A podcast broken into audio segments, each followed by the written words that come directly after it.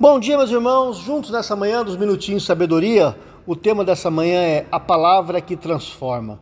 E o texto está em Romanos, capítulo 10, versículo 17. Diz assim: Consequentemente, a fé vem por, por ser ouvir a, a mensagem, e a mensagem é ouvida mediante a palavra de Cristo. Meus irmãos, ontem nós vimos que a nossa natureza contraditória não é vencida por nós mesmos, mas por Jesus Cristo. E graças a Deus que Ele está perto e intercede por nós interferindo em nossa vida é, de uma maneira delicada com a sua palavra.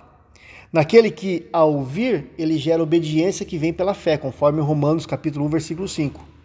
Aí o inimigo, né, Satanás, poderá erguer contra nós tantas máquinas de guerra quanto quiser, e nós não vamos cair, nós vamos vencê-la. Enquanto não, ele não ocupar o lugar dentro do nosso coração, lá onde a fé habita, ela, ele vai sendo expulso, meus irmãos. Na reunião daquela igreja, na qual o presbitério e um pastor havia se desentendido, queridos irmãos, a palavra de Cristo começou a fluir quando o mediador perguntou, queridos irmãos, se alguém tinha algo a confessar. Aí ela começou a gerar em todos a confiança que encorajou a confessar seus pecados e a conceder perdão uns aos outros.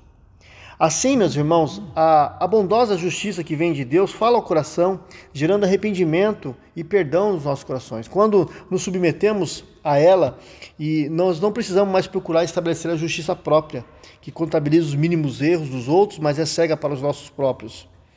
Dessa maneira, Cristo nos liberta da nossa natureza contrária a Deus e nos capacita a enfrentar as obras más e nos ajuda a produzir o fruto do Espírito Santo, que está lá em Gálatas capítulo 5, vocês conhecem esse texto. Mas essa palavra de Cristo não atropela ninguém, meus irmãos. Ela não se impõe. A, a Isaías 42, versículo 2 diz que não gritará, nem clamará, nem erguerá suas vozes nas ruas. Porque essa palavra é, é mansa, é, ela espera que nós lhe demos espaço.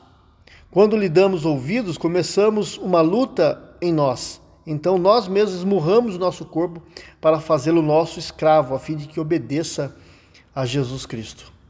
Que essa palavra de Deus possa transformar seu coração nessa manhã, em nome do Senhor Jesus.